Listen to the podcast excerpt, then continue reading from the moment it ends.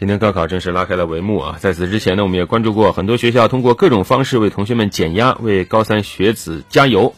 前几天，福建莆田二中就举行了一场高考的喊楼活动，我们也去那儿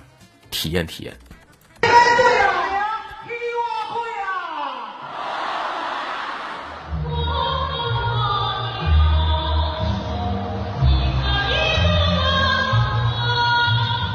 学校老师说，活动分为多个环节，大约四千名师生及家长参与喊楼。请两位两位那个音乐老师那个唱人家首歌。第二个就是说，呃，各个年段，像像高三这个喊楼，呃，高三年段呢是在在一栋楼，那那直接直接受呃其他年段的这个这个祝福。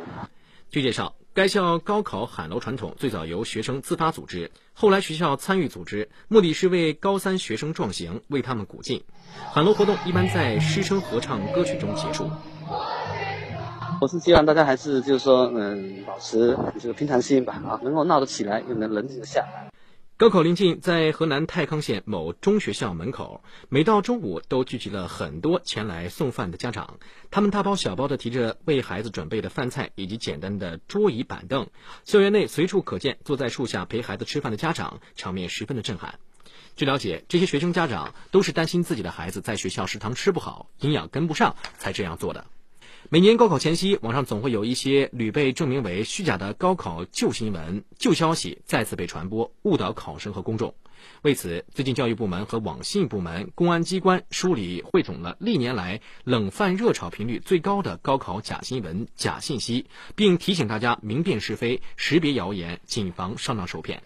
其实呢，每年到这个时候啊，不仅是考生和家长们高度紧张，而且全社会各个部门也都高度重视，无数的提醒是纷至沓来，保护高考秩序，为考生们加油打气，这本来是一件好事儿。但是这种喊楼的方式，真的能够帮助同学们减压吗？对于这个话题呢，我们来听听评论员邱建新怎么看。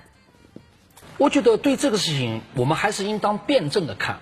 就首先，我们今天高考已经进入一个大众化教育这种阶段，所以从整个社会来讲，应当更加的去理性，更加的应当去思考，我们应当如何去做，才能够对高考对考生能够有利，能够让他们保证发挥好最高的这样一种水平。在这种背景下，比如说我们的环境部门如何防止夜间的。扰民的问题，以确保考生能够有一个很好的学习环境。比如说，我们的交通部门，那么如何加强对交通秩序的监管？而我们的出租车司机啊，如何能形成一种雷锋车队、爱心车队，能为这些孩子能进行护航？作为学校来讲，我们看到也应当对一些住宿生、一些在主餐是在学校就餐的这样一些学生的话，学校应当积极的改善伙食条件。我觉得这些方面什么都是学校应该做到的。但另外一个方面，是不是一定要以喊楼的形式，要以敲锣打鼓这样一种形式？我觉得这种形式就值得质疑了。在高考这种状态下面，考生更需要一种平常心，需要解压。